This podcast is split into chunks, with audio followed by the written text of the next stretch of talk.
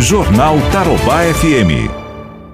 Na semana passada, o Copom, que é o Comitê de Política Monetária do Banco Central, baixou de novo em 0,75 a taxa Selic. E eu estou recebendo aqui para falar sobre esse assunto, aqui nos estúdios da Tarobá FM, o assessor de investimentos da SVN, o José Januário Júnior, que já esteve conosco e volta agora a participar com a gente aqui do Jornal Tarobá. Júnior, muito bom dia, um prazer te receber aqui. Bom dia, Fernando. Eu que agradeço estar mais uma vez aqui. Muito obrigado, Júnior. Olha, nós estamos aí com uma taxa de 3%, Júnior. Quer dizer, muitas pessoas que tinham investido aí em renda fixa, né, principalmente, estão vendo aí os seus rendimentos diminuírem. Primeiro, por que, que isso acontece? E quais seriam, então, as opções mais interessantes nesse momento, Júnior? Bom, Fernando, é, a gente já, já vinha previndo aí esse corte de juros, né? Na verdade, quando o cupom é, se reuniu agora da última vez, uh, um dos conselheiros até é, sugeriu um corte até maior de 1%, uh, e não vai ser surpresa nenhuma uh, mais um corte. Tá? A gente prevê aí essa Selic até o final do ano em, em torno de 2,5%. Então, o brasileiro deve se acostumar com taxas de juros cada vez menores. Uh, se você pegar, por exemplo, alguns países do mundo, nós já temos juros negativos. Né? Então, uh, na renda fixa, você paga para deixar o seu dinheiro lá. Uh, alguns países da Europa, como Portugal, por exemplo, juros zero. Então, a gente está bem próximo aí de, de um juros muito próximo de zero. não vai chegar a zero, tá? mas a gente está com um juro com um patamar bem baixo e esse cenário deve pendurar por vários anos ainda. Inclusive, fala-se em nova, é, na nova reunião pode ter mais uma baixa ainda, né? Da, da Selic. A Agora, gente, isso, a gente acredita em mais um corte. Ô Júnior, quando o parâmetro muda, então? Porque se nós temos a Selic como parâmetro, né? quando a, Selic vai caindo, vai caindo, vai caindo, quando, quando ela chega a zero, você muda o parâmetro, a, a Selic deixa de ser referência para alguns investimentos ou já existem ativos que não estão necessariamente atrelados à Selic, você pode aplicar ali, que é outro patamar, nós temos que aí passar a olhar para outro lugar e não para a Selic? É, excelente pergunta. Ah, até um dos gestores renomados aí do mercado, o, Henrique Breda, do Alaska Black, ele sempre ah, fala que o percentual do CDI, ah, num CDI com, os valores baixos, como a gente tá, tem visto, não, não tem muito sentido. É, falar assim, ah, né, rende 90, 100 do CDI. Então, uh, a gente uh, vê que esse, esse, tipo de comparação acaba não fazendo muito mais sentido, mas é, ainda é o benchmark que a gente usa no mercado, principalmente para renda fixa. É, o, que, o que a gente vê hoje é que é, nós devemos tentar sofisticar uh, os nossos investimentos.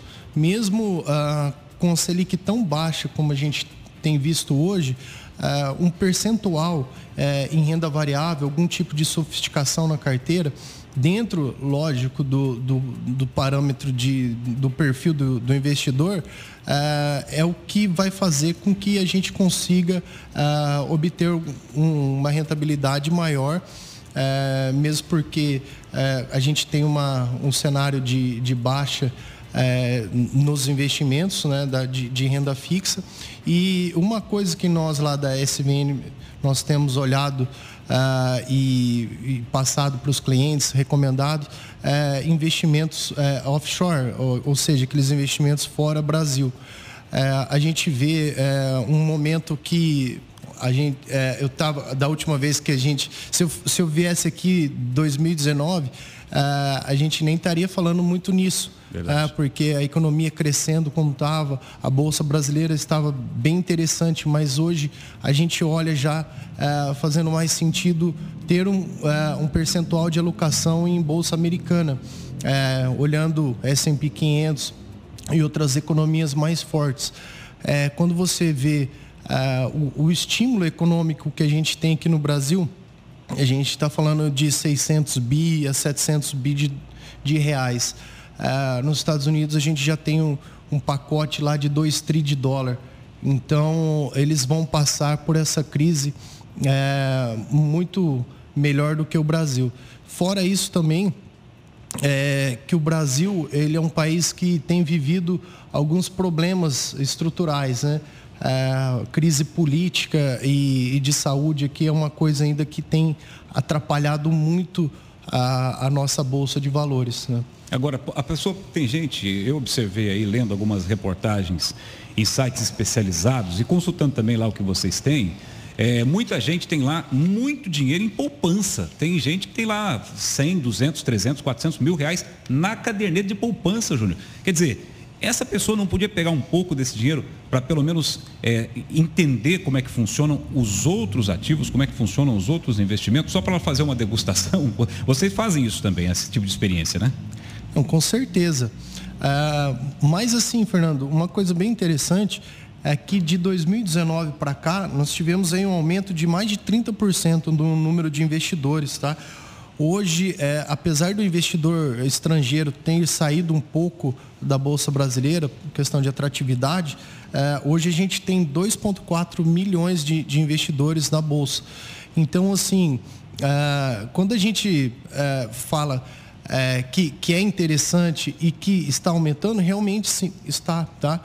Então, assim, é, existem outros parâmetros de bolsa. O primeiro aqui que eu queria destacar é que é o seguinte, é, a última vez que eu vim aqui, a gente estava naquele momento de turbulência, é, bolsa caindo, a, a, a, gente teve circuit breaker, Isso. mas hoje a gente já vê a, a bolsa ali fletando entre os uh, 60, uh, desculpa, 78, 80 mil pontos. Uhum.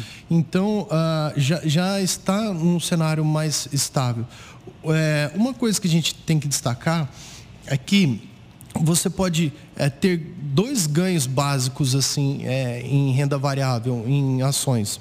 O primeiro é a valorização do preço da ação. Né? Imagina que você comprou uma ação aí no começo do ano a 100 reais no final do ano ela está a R$ reais. Você já teve uma valorização de 8%. E uma coisa bem interessante que, que a gente é, vê agora no mercado é, e que as pessoas têm que começar a tomar nota disso é que é, nunca os dividendos tiveram maior que a Selic. Tá? Então, assim, a gente está falando de uma Selic de 3 é, com previsão para 2,5 e nós temos aí o dividend yield, que é o, o dividendo médio da Bolsa, é, em 4,5%. Então, só no, nos dividendos aí você já vai ter, uh, uh, superar a Selic. Tá? Então, faz sentido sim uh, você ter um percentual, principalmente para você uh, buscar uh, melhorar a rentabilidade da sua carteira. Perfeito. Ô Júnior, só para a gente então arrematar aqui. Tem gente falando em dólar, tem gente falando em ouro. Isso aí é, é, é interessante investir hoje nesses dois é, ativos, quer dizer, ouro e dólar. O dólar com essa alta que está tendo, tem gente ainda falando em comprar dólar. Vai subir mais? Será que vai subir mais de seis reais o dólar? Bom, o, o, dólar sempre foi um ativo muito difícil de você é, tentar precificar ele. Mas, é, diante de, do, do, do, cenário atual, do cenário estrutural, é, a gente acredita sim que o dólar ele está numa tendência de alta. Né? Isso aí, desde o começo do ano, a gente já tem falado para o pessoal, para os nossos clientes aí, ter posição em dólar.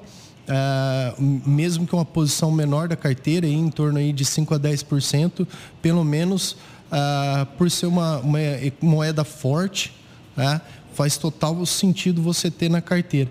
Se você pega, por exemplo, né, comparar o Brasil com outros países emergentes, uh, aqui passa a ser menos atrativo uh, para os investidores estrangeiros.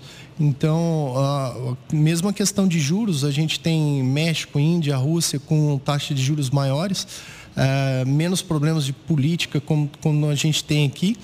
Então, é, um, um, dos fatores que pode é, voltar a diminuir um pouco o dólar é se voltar a subir as nossas commodities, né? questão de exportação, voltando à economia, mas é, é eu acredito é, que o, o, dólar deve continuar subindo sim.